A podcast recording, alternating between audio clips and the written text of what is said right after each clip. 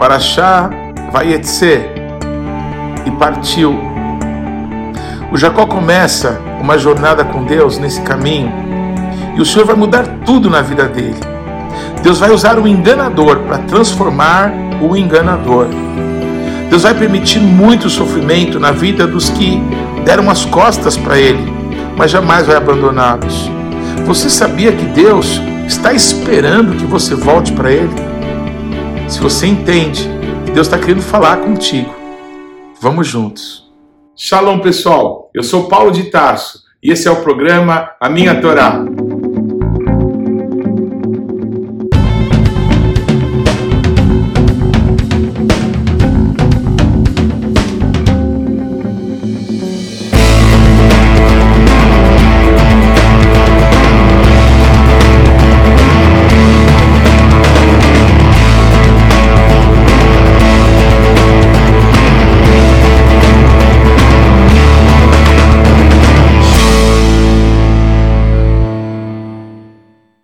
Por favor, gaste agora alguns segundos, interaja conosco, deixe aí o seu like, faça algum comentário, torne esse vídeo ainda mais relevante, compartilhe com os teus amigos. E se você não se inscreveu ainda, não deixe de se inscrever nesse canal. Clique aí no sininho para que você receba as nossas notificações. E vamos juntos mergulhar no conhecimento da palavra de Deus.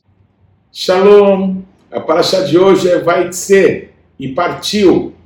Uma paraxá que fala de Jacó, Yaakov, o filho de Isaac, filho de Abraão, uma pessoa que é, revela na sua vida, em tudo aquilo que Deus fez em sua vida, algo muito próximo de cada um de nós. O pai Abraão, nosso pai da fé, nos revela aspectos do trabalhar de Deus nas nossas vidas, de pessoas que jamais imaginaram servir a Deus, mas que são alcançadas pelo Senhor e são trazidas é, para um local em que Deus tem promessas, em que Deus quer realizar coisas. É, o Abraão ele transcende, ele vai para o outro lado do rio. Ele é um hebreu e ele é o pai da nação de Israel. Enquanto seu filho Isaac, ele nasce na terra prometida, nunca sai da terra prometida, morre na terra prometida, e como falamos na paraxá anterior, ele é um exemplo de filho. A vida de Jacó, no entanto, é uma vida de grandes mudanças. Ele nasce na terra da promessa, mas ele vai morar longe, ele vai voltar para a terra dos seus antepassados. De onde sair Abraão? Jacó, ele vai morrer no Egito. E a vida de Jacó é uma vida de uma grande transformação, de alguém que começa muito mal. Essa é a história de Jacó. Essa é a história, talvez, das nossas vidas, se não de todos os que me assistem aqui na minha Torá, mas certamente da minha vida. O Jacó é alguém que fala da nossa humanidade, da nossa total dependência de Deus, e fala do amor de Deus por nós e dos planos eternos que Deus tem para as nossas vidas e que a gente muitas vezes dá as costas e quer fazer do nosso jeito, quer fazer com a nossa própria força e dá tudo errado. E o nosso Deus nos dá corda para que a gente mesmo se enforque, mas porque Ele tem um propósito, porque Ele nos ama, porque Ele nos amou primeiro, Ele em determinado momento vai intervir na nossa vida e vai colocar as coisas nos eixos. O nosso Deus, Ele tem prazer de lutar conosco, de ter comunhão conosco, de estar conosco, mesmo nos momentos mais difíceis, em que demos as costas para Ele porque ele quer provar o amor dele por nós e quer nos trazer de volta para aquilo que ele sonhou para as nossas vidas. Essa é a vida de Jacó, essa é a minha vida. E eu imagino que talvez você se identifique bastante com essa palavra também. Jacó fugindo do seu irmão Esaú, Yaakov, o suplantador. A minha tradução para isso seria o trambiqueiro, o enganador. Yaakov ele tem que fugir da terra do seu nascimento, da casa dos seus pais, do convívio com a sua família, com seu irmão, porque ele tinha feito coisas muito erradas. E Esaú queria matá-lo. Nesse caminho, nesse é, partir que Jacó teve que experimentar em sua vida, de sair do lugar que Deus tinha para ele, pelas suas próprias escolhas, por aquilo que ele tinha feito é, absolutamente contrário à vontade de Deus Quando nosso Deus tem um propósito para as nossas vidas, dele é o querer e dele é o realizar. Sempre que é, colocamos as nossas mãos, eu vou colocar diferente, sempre que a gente coloca a nossa humanidade naquilo que Deus tem para nós, nós contaminamos, nós é, empurramos para mais longe o que Deus tem para as nossas vidas, a confiança em Deus, a dependência de Deus. Como Isaac nos ensina, é tudo o que precisamos. Mas Jacó, como disse no final da paraxá anterior, ele vai descobrir com quantos paus se faz uma arca de Noé. É, o Jacó vai sofrer, ele vai passar momentos difíceis da sua vida, mas Deus jamais vai abandoná-lo. Assim como aconteceu comigo e certamente está acontecendo e vai acontecer sempre contigo. O nosso Deus nos ama. Eu vou repetir isso e eu vou incansavelmente te lembrar disso. Ele tem um propósito que é dele nas nossas vidas. Bendito seja o nome do nosso Deus. O Jacó, ele dorme num lugar muito especial, no lugar onde outrora o pai Abraão passou por ali. E naquele lugar, Jacó dorme, Jacó dorme, e ele tem um sonho, e ele vê no seu sonho uma escada que tocava os céus e que chegava até o chão. E ele via anjos subindo e descendo por essa escada. Quando Jacó acorda, ele fica espantado, porque o nosso Deus naquela noite fala coisas extraordinárias com ele. O nosso Deus promete para ele coisas que Deus tinha falado para Isaac e para o pai Abraão. O nosso Deus, depois de Jacó ter sido abençoado, o nosso Deus mesmo se revela para ele, confirmando as palavras que Isaac tinha colocado sobre o seu filho, e dizendo: Eu vou estar com você, eu vou te dar essa terra, eu vou fazer de você uma bênção para todas as famílias da terra. As bênçãos que estavam sobre Abraão agora estavam sobre Jacó. Mas quando Jacó acorda, ele volta para sua humanidade. E a gente entende então que existe sim um caminho necessário, a necessidade de partir de algum lugar. Aquela escada que nós temos muitas maneiras de interpretá-la, ela nos parece levar dessa humanidade aonde estamos até a sala do trono do nosso Deus, por um alto e vivo caminho que, segundo a palavra de Deus, nos foi aberto pelo sangue de Yeshua, pelo sangue da nova aliança, pelo sangue que foi derramado por amor de todos nós. Jacó precisa deixar de ser um enganador, um suplantador. Ele precisa se deixar guiar por Deus. Ele precisa descobrir quem realmente Deus espera que ele se torne. E para isso, o caminho não vai ser fácil. Será um caminho de confrontos, será um caminho de aprendizado, será um caminho de sofrimento. Ele ia experimentar muitas vezes do próprio mal que ele causou a outras pessoas, para que ele pudesse aprender que aquilo não tinha a ver com o propósito de Deus na sua vida, mas com o velho homem que precisava morrer para que pudesse nascer o propósito eterno de Deus para a sua vida. E vamos lá, Jacó acorda, ele, aquela pedra que ele tinha usado como travesseiro, ele derrama óleo, ele declara: Esta é a casa de Deus, a porta dos céus, pois nesse lugar no futuro, o rei Davi comprou de Araúna aquele lugar, nesse local. Um dia Salomão edificou um templo para o nosso Deus. Nesse local, um dia, Yeshua reinará sobre todas as nações da terra. É uma paraxá que lembra para nós todos que o Jacó estava fugindo de Esaú. Parece que essa distância dos irmãos, ela nunca mais vai ser conciliada, mas isso não é verdade. Deus tem um reencontro para Jacó e para Esaú, assim como tem um reencontro entre os judeus e os não-judeus, assim como tem um reencontro de cada um de nós com seu amor eterno. Uma das coisas mais absurdas e ao mesmo tempo incríveis que a gente vê nessa história é a coragem de Jacó, depois de ter ouvido de Deus o quanto Deus o amava e que planos lindos Deus tinha para a vida dele. O Jacó diz assim, como que barganhando com Deus, como que numa negociata com o Senhor: Olha, se o Senhor me levar, se o Senhor me guardar, se o Senhor me prosperar e me trazer de volta, então o Senhor será o meu Deus Quer dizer que Deus não era o Deus de Jacó?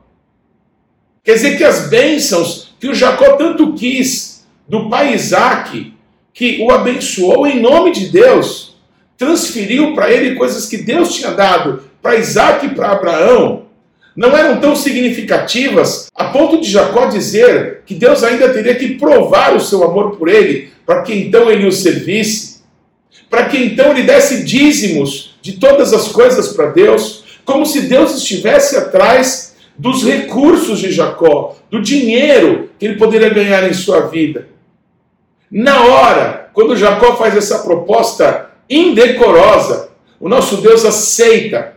O nosso Deus não teme nada. O nosso Deus não tem dificuldade de caminhar conosco, com os filhos dele. O que o nosso Deus quer é que nesse relacionamento ele possa ter acesso ao nosso coração para transformar a nossa maneira de pensar, a nossa maneira de viver, a nossa maneira de ser, a nossa maneira de vê-lo, a nossa maneira de ver as outras pessoas. É esse processo, essa transformação que Deus começa a fazer com Jacó. Jacó, você quer fazer uma negociata comigo? Disse o Senhor para ele.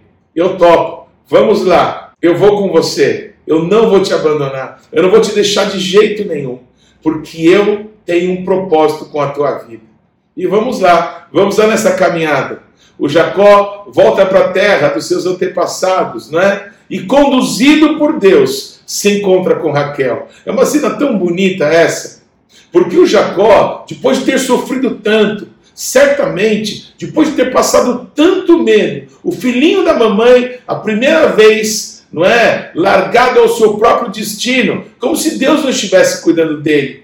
Mas no coração de Jacó não estava. No coração de Jacó estava por sua conta e risco, como fez tudo em sua vida. A mente de Jacó ainda não tinha sido renovada para ele entender que o nosso Deus cuidava dele. Ele pede uma coisa para Deus, mas age como se Deus não estivesse agindo em sua vida. O Jacó, ao ver a beleza de Raquel, e que ela era filha do seu tio, irmão da sua mãe, ele não sabia quem que era bem o tio. Ele deveria chorar por essa notícia, mas ele chora de emoção, ele chora de amor, ele chora de paixão por Raquel, ele chora de gratidão, talvez, por ter tido a sorte de ter chegado lá no lugar certo, na família certa. E ele vai para casa então de Labão, conduzido por Raquel, e ele começa a ser enganado. E ele é enganado, enganado, enganado, enganado e enganado o enganador, o suplantador, passa a ser suplantado. Alguém mais malicioso do que Jacó no caminho dele. Alguém mais esperto do que Jacó em seu caminho. Alguém que vai tratar Jacó de uma maneira mais cínica, mais sórdida, mais cruel do que ele agiu com seu pai e com seu irmão. Labão, quando ouve a proposta de casamento de Jacó para com a sua filha Raquel, Labão, ele aceita um negócio Sete anos de trabalho para Jacó, pelo amor da sua vida, não era nada. Mas na hora que ele foi casar com Raquel, o Labão deu a Lia, a filha mais velha, no lugar de Raquel. O Jacó ficou indignado, mas ele estava na escola do Espírito Santo, como alguns gostam de chamar. Uma escola que você vai colar grau se você não abandoná-la se você permanecer, se você permitir o tratamento de Deus, certamente Deus vai te conduzir até que você seja transformado de qualquer coisa em alguém que vai viver o centro da vontade do nosso Deus. Que lindo é o Senhor, não é? O Jacó é enganado e é enganado outra vez, como eu disse. Aí toma então Raquel, mas Raquel é estéreo, enquanto Lia começa a lhe dar filhos. As duas recebem do seu pai servas e semelhantemente ao que acontecera com Abraão, as suas esposas dão as suas servas para que Jacó também gere filhos, numa disputa ali de quem era melhor. A Raquel estéreo sofria mais, e por isso, quando a sua criada começou a dar filhos para Jacó, ela se animou, e ali não demorou em correr. Além de ter dado vários filhos para Jacó, também a sua serva deu filhos para Jacó. Que confusão! não é? Que história sórdida. Às vezes nós, pais, né, com zelo pelos nossos filhos, às vezes falamos para os nossos filhos não assistirem certas coisas na televisão, coisas malignas, coisas sórdidas, Mas, irmãos, a vida dessas pessoas é a sordidez pura. E é o sogro que engana o genro e dá uma filha, aí depois dá outra. Aí o cara fica casado com as duas. Aí pega a serva de uma, pega a serva do outro e gera um monte de filho. Que história é essa? Tirem as crianças da sala.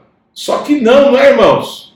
Essa é a Bíblia, essa é a palavra de Deus. E por que, é tão sórdido? Porque é a nossa história. Porque são dessas coisas que o nosso Deus tem que tratar com a nossa vida. Não faz essa cara de crente ou de judeu religioso, por favor. O nosso Deus conhece o nosso coração. E é justamente essa sujeira, essa sordidez que Ele quer tirar de dentro de nós para que de fato a gente possa se transformar numa nova criatura, em alguém feito, amém, pelas mãos de Deus para a sua glória.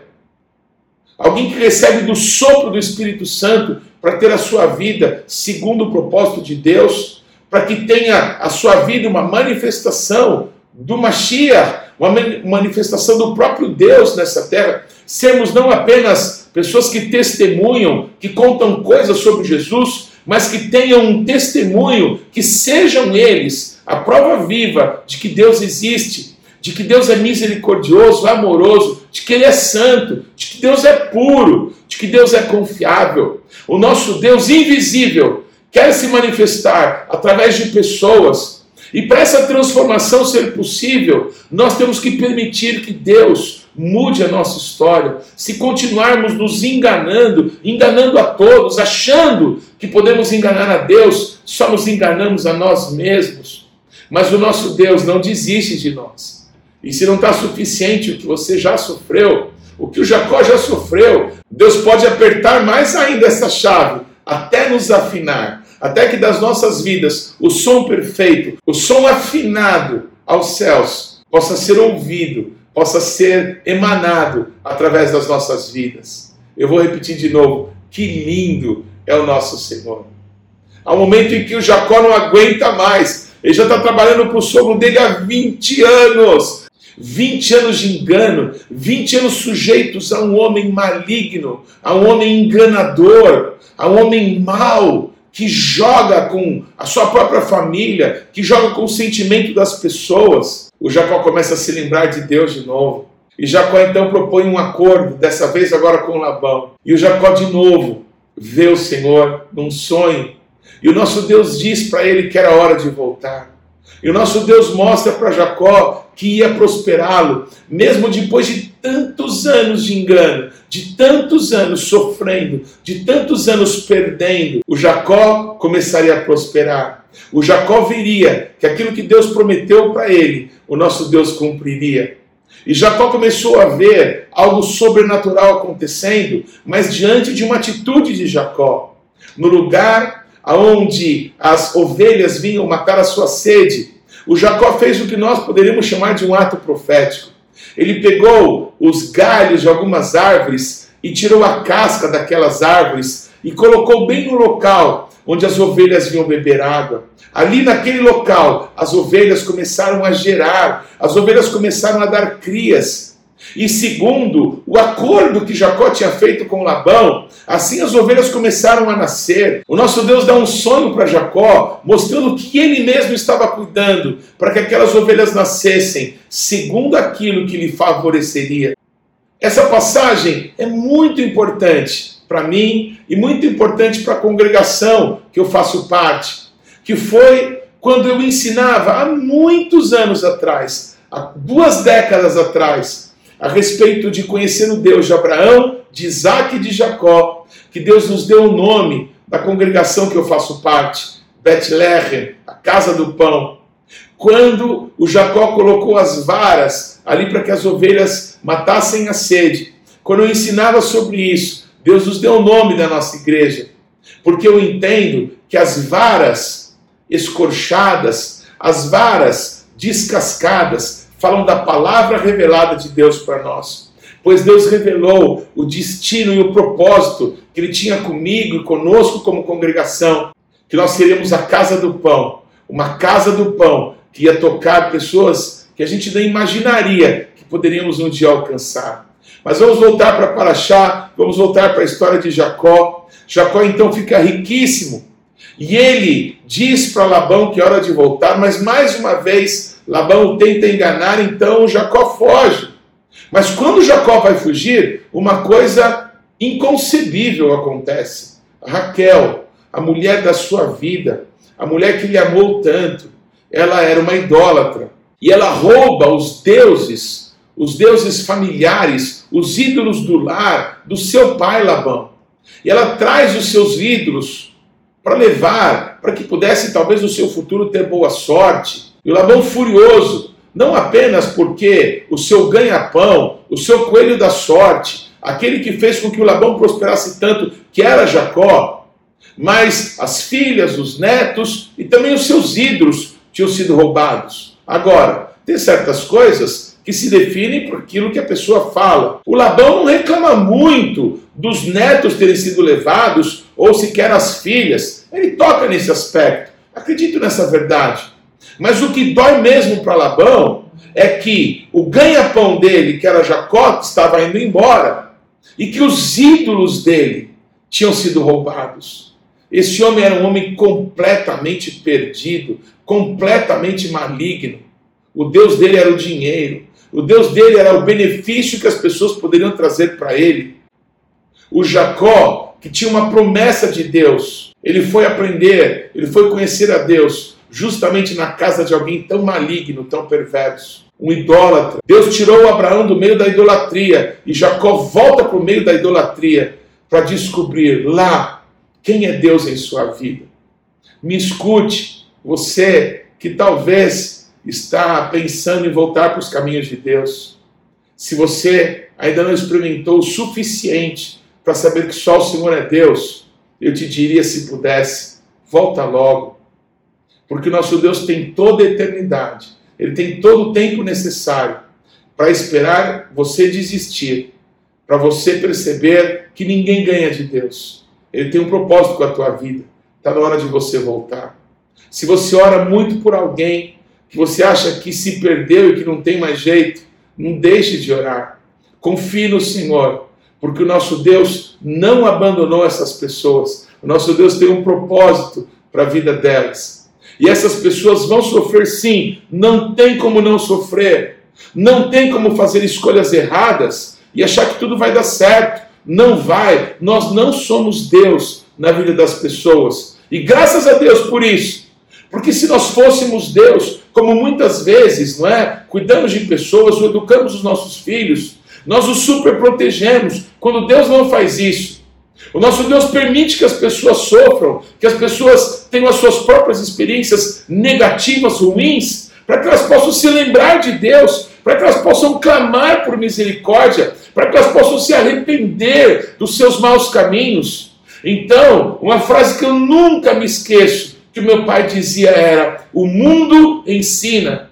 Éramos para ter aprendido com o Senhor sentado no seu colo, dentro da sua casa mas quando decidimos dar as costas para Deus, fazer do nosso jeito, achar que nós éramos mais sábios do que a sabedoria, nós fizemos as escolhas erradas, que vão levar com que muito sofrimento nos sobrevenha.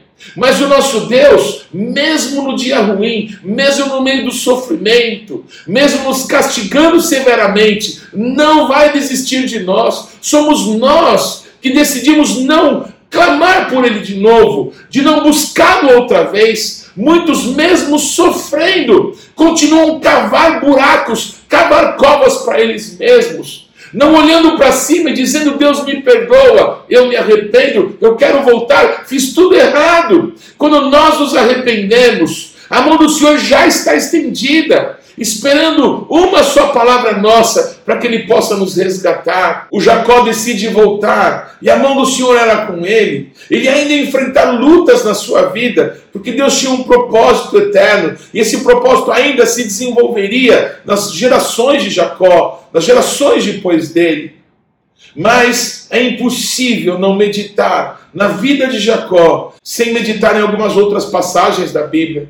E a Raftará de hoje a Haftarah do profeta Oséias, desse profeta que profetizou para as dez tribos de Israel, para aquele grupo de israelitas que se dividiu, aqueles que foram chamados de Reino do Norte, uma hora chamados na Bíblia de Israel, outrora chamados na Bíblia de Efraim.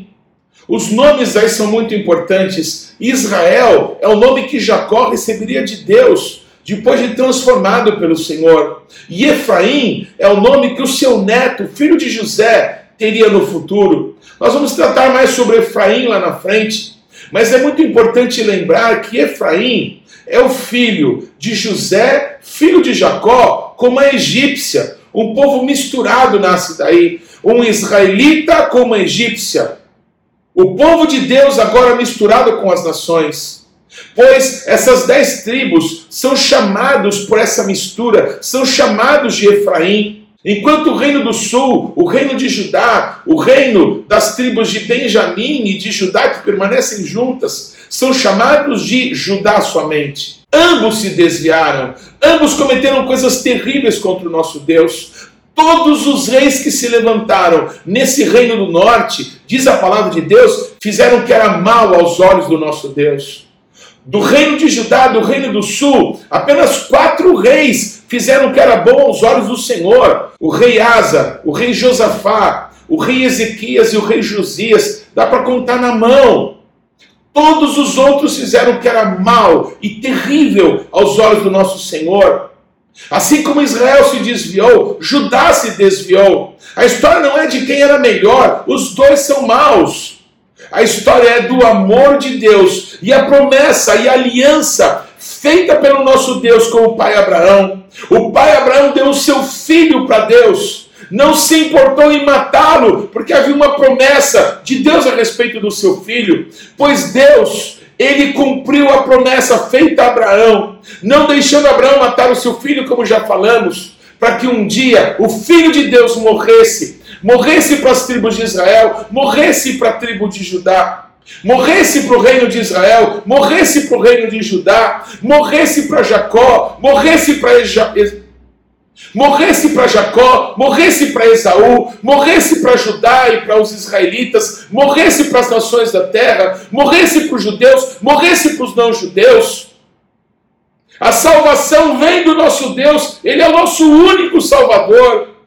Nessa raptará Oséias profetiza contra o reino do norte, lembrando essas verdades. O nosso Deus não esconde os nossos erros, Ele não esconde que pecamos contra Ele. O nosso Deus nos diz aonde temos que nos arrepender, de onde temos que voltar. O nosso Deus é claro, porque Ele quer nos transformar, porque Ele quer nos mudar. É importante, é imprescindível que nós vejamos aonde erramos. O nosso Deus trabalha na luz, o nosso Deus trabalha com revelação, ele nos revela quem ele é, e ele é santo. E quando a santidade dele é revelada a nós, é revelada a nossa sujeira, é revelado os nossos enganos, é revelado tudo aquilo que é abominável diante do Senhor, justamente para que nós nos arrependamos, para que nós possamos dizer: Deus, o Senhor quer isso mesmo? O Senhor quer a minha vida? Pois eu entrego a minha vida para receber a tua. Relacionamento com Deus é uma troca. É uma troca sim. Deus dá a vida e a santidade dele para nós e nós entregamos a nossa morte e os nossos pecados para ele. E Yeshua já tomou isso sobre si. Ele já tomou o nosso lugar naquela cruz para que nós pudéssemos ser alcançados por esse amor, para que nós pudéssemos ter de novo o um encontro com o nosso Pai. E por isso, quando nós lemos na Brit Hadashah, a parábola que Jesus conta do filho pródigo, eu queria fazer um comentário aqui contigo. É que na minha Bíblia em português, no texto de Lucas, capítulo 15, está escrito lá a parábola do filho pródigo. Mas eu chamo de tudo essa parábola, menos da parábola do filho pródigo. Porque para mim, ela não fala é, de um filho mau e de um bom. Na verdade, ela mostra que os dois, Jesus nos mostra que os dois filhos estavam completamente desviados. E Jesus, ele revela o Pai, o amor do Pai. Se eu pudesse dar um subtítulo, eu chamaria essa parábola de o Pai de amor de um pai bondoso. Um filho miserável que era, achou que a herança dele eram os bens que ele podia ter do pai. Quando ele disse para o pai, pai, eu quero a minha herança, e ele demonstrou para o pai que a herança eram recursos, o pai deu na hora. O pai não questionou, filho, você acha que o que você tem em mim é dinheiro, são recursos, são bens. Toma, toma isso. Você acha que essa é a, é melhor coisa que eu tinha para você? Você acha que essa é a minha herança? Então toma. Você não entendeu nada ainda. O outro filho fica com o pai, mas ele nunca transiciona de servo para filho. O servo, ele é servo enquanto criança. Mas nós temos que deixar as coisas de criança e agir como filhos maduros. Não fazer porque nos mandam, não fazer porque está escrito na lei, fazer porque a lei está escrita no nosso coração, fazer porque nós amamos, fazer porque nós somos filhos, fazer porque nós somos dele, fazer porque nós pertencemos a ele e ele é o nosso amor, e ele é o nosso pai. O filho que ficou com o pai obedecendo a tudo, agia como um escravo, agia como um servo, não percebeu que tudo era dele, não percebeu como o pai era, como o pai agia, para que pudesse agir como o pai. Isso fica notório quando aquele filho volta, quando o filho que desperdiçou tudo volta para casa. O filho que ficou com o pai tinha que ter o mesmo amor, a mesma compaixão, a mesma alegria de ver o seu irmão voltar. Mas que tristeza! Aquele filho ter permanecido tanto tempo com o pai e não ter aprendido o mais importante: ser como o pai. Ah, eu vou gritar aqui, eu vou gritar de amor e de gratidão ao nosso Deus, porque Ele nos amou porque Deus amou e ama o povo judeu. Deus ama os nossos irmãos mais velhos. Deus ama aqueles que permaneceram fiéis, como o apóstolo Paulo, aqueles que perseguiam os cristãos, que chegavam a ponto de matar alguns por zelo pelo nosso Deus até o momento em que ele conhece o Senhor e ele descobre que ele estava errado, ele descobre que os caminhos que Deus tinha para ele não eram os caminhos da religião, mas o caminho do relacionamento com Deus, o caminho da transformação, o caminho de abrir mão de quem nós somos para que possamos viver quem Ele é na nossa vida. Paulo um dia declara: sede meus imitadores, como eu sou de Cristo. É isso que todo irmão tem que se transformar em alguém que vai receber do nosso Pai eterno características do seu amor, da sua vida, da sua pureza, e vai ensinar a outros, e vai imprimir em outros aquilo que de Deus foi impresso na sua vida. Há uma promessa de redenção para Edom.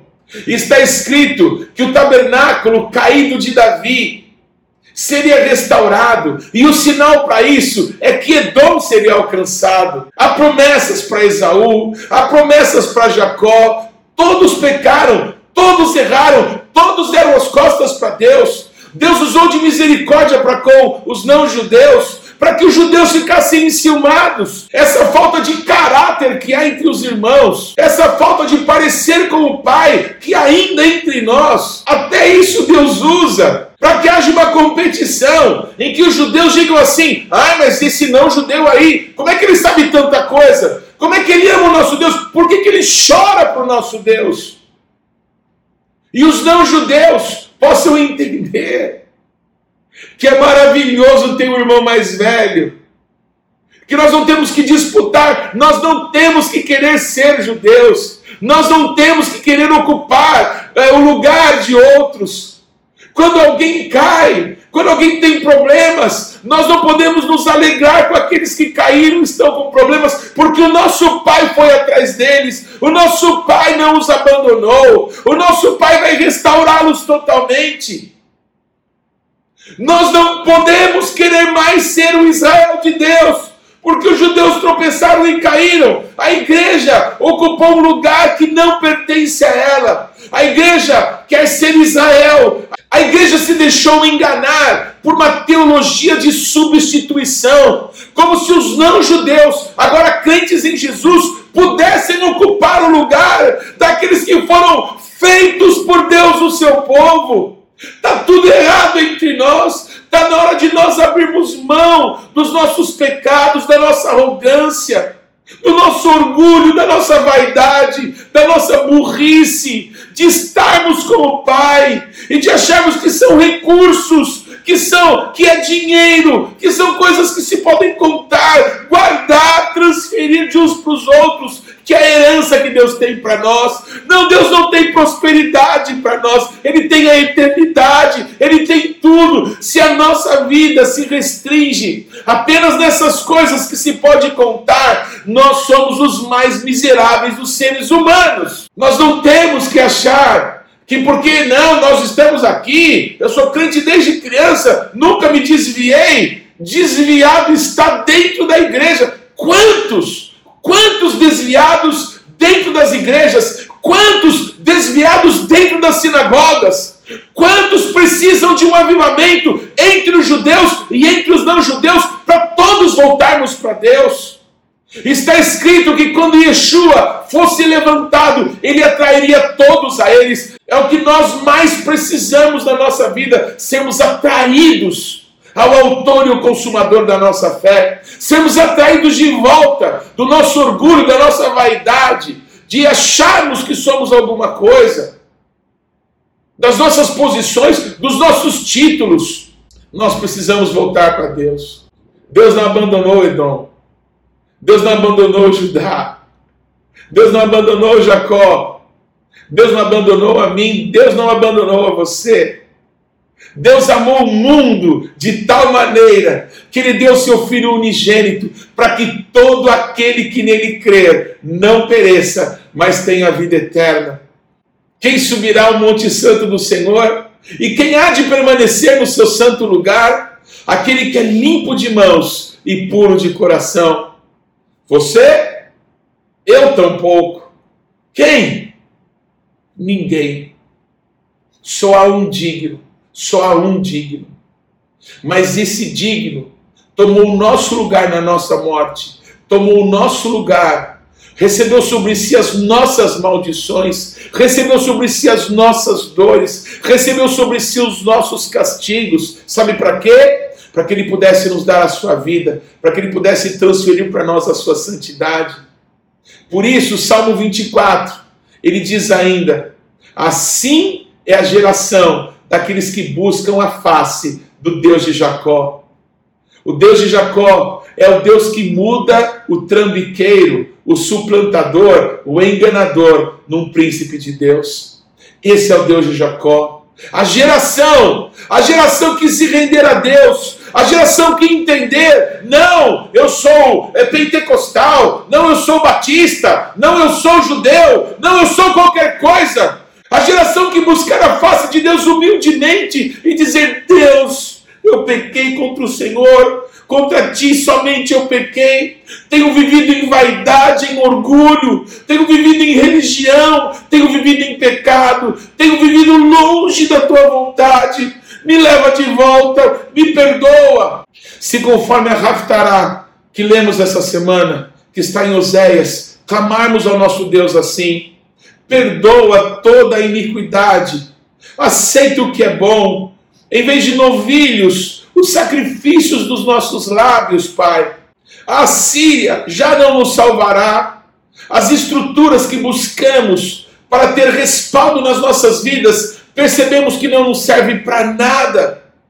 Não iremos montados em cavalos e não mais diremos as obras das nossas mãos. Tu és o nosso Deus. Por ti, somente por ti, o órfão alcançará misericórdia. O Senhor vai poder cumprir a tua palavra para nós, para todos nós, que diz: curarei a sua infidelidade, eu de mim mesmo os amarei, porque a minha ira se apartou deles. Senhor, nós ansiamos para que a tua ira se aparte de nós para que a tua ira se aparte e o Senhor possa nos ver como filhos. Há muitos correndo de volta, há muitos, como filho pródigo, eles estão caindo em si, percebendo o que eu estou fazendo da minha vida. Olha que situação miserável estou. Enquanto até os servos do meu pai estão vivendo da bondade, do relacionamento com Ele, eu vou ter com meu Pai. Está na hora de nós nos levantarmos para voltarmos para a terra prometida. Está na hora de voltarmos diante daquele que fez uma promessa que não nos abandonaria. Ele cumpriu a promessa na tua vida. Então volte para Ele.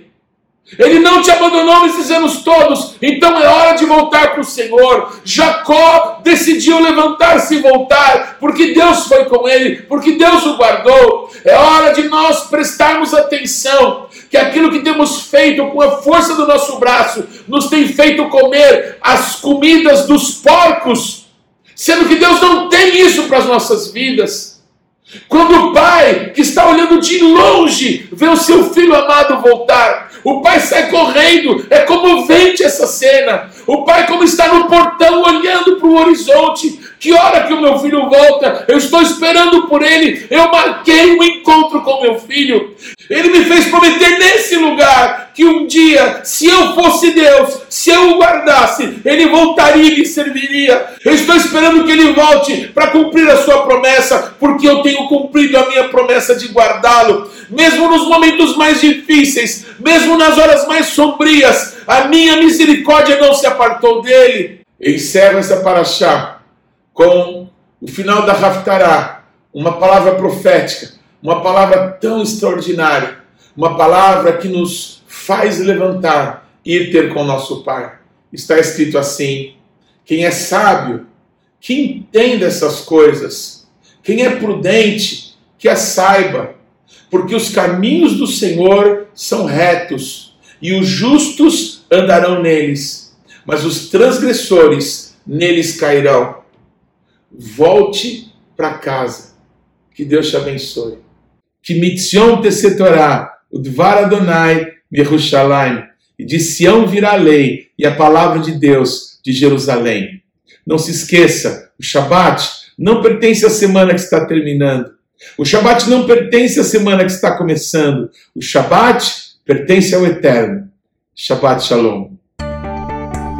Não deixe de ler ou de ouvir os textos que foram citados na Paraxá dessa semana você pode acessá-los ou no nosso site ou nas principais plataformas de podcasts. O importante é que você, pessoalmente, mergulhe no conhecimento da palavra de Deus. Você pode participar ativamente do programa Minha Torá, se inscrevendo no nosso canal, mandando perguntas, interagindo, compartilhando com seus amigos é, porções que vão te edificar. Mas também você pode fazer parte disso semeando financeiramente para que esse canal se desenvolva ainda mais. Então você pode usar os nossos dados bancários para que você possa fazer contribuições para que a palavra de Deus possa alcançar muitas outras pessoas. Vamos fazer isso juntos. E que Deus te abençoe.